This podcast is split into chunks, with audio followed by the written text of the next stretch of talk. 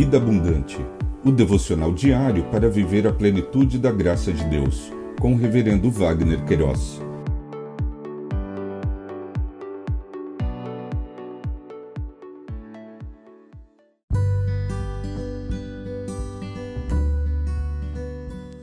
Olá!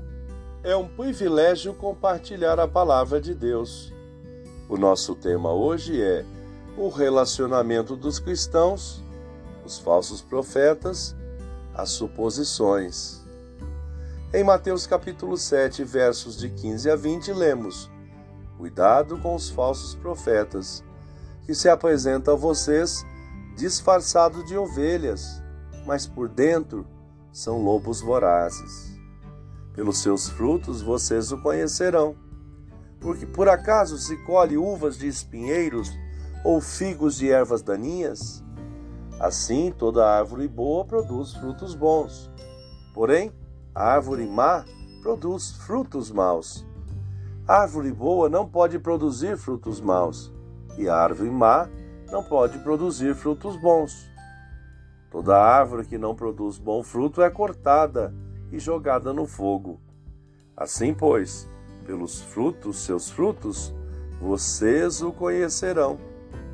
Falso e mestre Conforme o dicionário online de português disse-o, falso, que aparenta ser real, mas não é, enganoso, mestre, professor de grande saber. O evangelista Mateus, nesta porção de texto, registrou ensinos proferidos por Jesus em seu Sermão do Monte. Em questão, falou sobre o relacionamento dos cristãos, os falsos profetas sobre as suposições. Stott comentou: ao dizer às pessoas, acautelai-vos dos falsos profetas, Jesus obviamente supunha que estes existiam. E parece que Jesus colocou os fariseus e saduceus no mesmo quadro.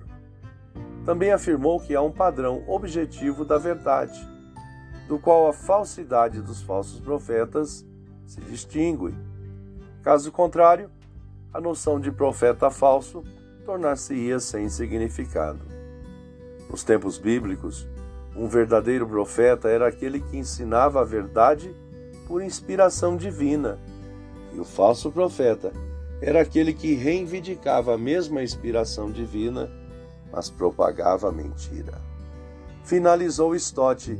Jesus defendeu que verdade e mentira são mutuamente excludentes e aqueles que propagam mentiras em nome de Deus são profetas falsos, dos quais os seus discípulos deveriam se acautelar.